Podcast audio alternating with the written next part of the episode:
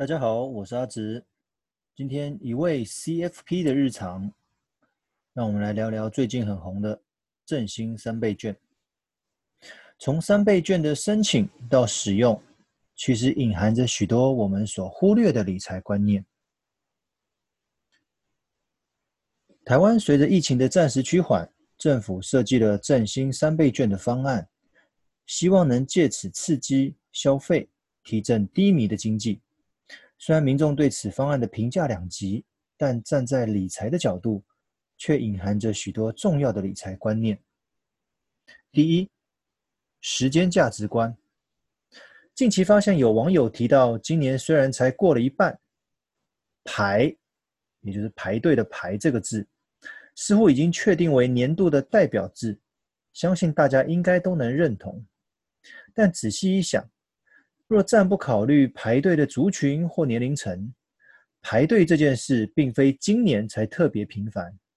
其实排队的画面早就是新闻中常见的片段，可能是为了某间餐厅的开幕或促销，也可能是为了百货公司的周年庆，甚至是为了即将上涨的油价而排队。排队总有个能说服自己愿意付出时间与体力的理由。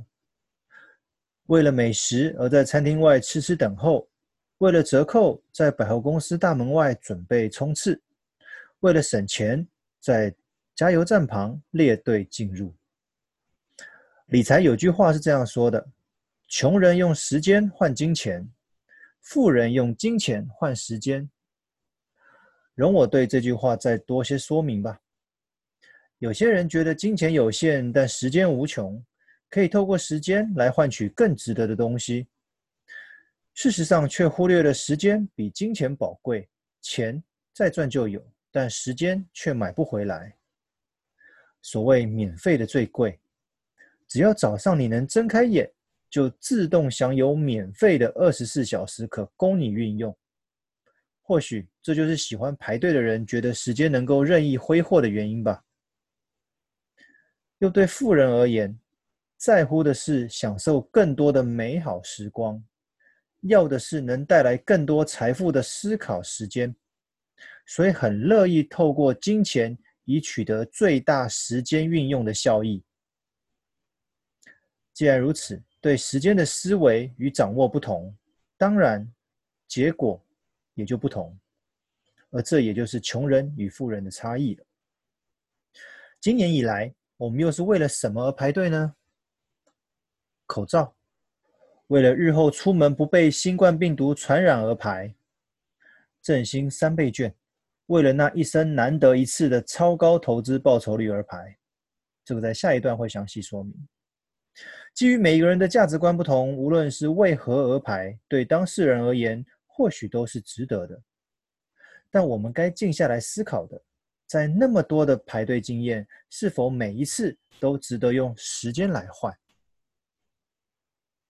第二个要带给各位听众的观念是投资价值观。在低利率的时代，除了紧急预备金外，似乎没有什么好的理由值得将钱摆在银行，透过投资以累积资产，也就成了众人的基本理财思维。市场越低利，反而越失去投资耐心的今天，长期投资成了上古时代的操作策略，短期交易赚价差。甚至是在股市中当冲，却成了今日的投资主流。可惜的是，一直以来这类的短线操作模式，经过数年后的累积统计，绝大多数依旧是亏损大于获利。看来投资这档事，仍需备妥耐心，并给予时间，才有获利的可能。诈骗给的是高利的甜头。在开心领取利息的当下，却有着需赔上本金的极大风险。很多人都会说：“我才不会那么容易上当。”是的，或许不会被骗，但市场上却有着高度相似的金融商品，无论是当年的联动债，或是一直存在的传统跟会，其实都有着高利作饵，引你我上钩。回到近期的三倍券，从申请到领券的短短两周。花一千元的成本，却可领到三千元，不仅能保本，还能多赚两千元，短期内有着高达两百趴的报酬。若这是笔投资记录的话，应该可谓百年难得一遇。其实半年内要花掉三千元，实在不会太困难。无论是购买民生用品，或者花在休闲娱乐，重点是借此刺激消费。至于能否因此让我们国家 GDP 有所增加，就留待政府官员去烦恼吧。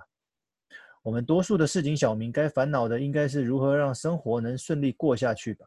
没必要与钱过不去，赶紧去领吧。有太多的理财思维值得我们静下来好好思考。有耐心排队，却没有耐心于投资；期待短期投资获利，却看不上三倍券的获利。每件事是否都值得用时间来换？今天的分享就到这边，谢谢各位，我们下次见。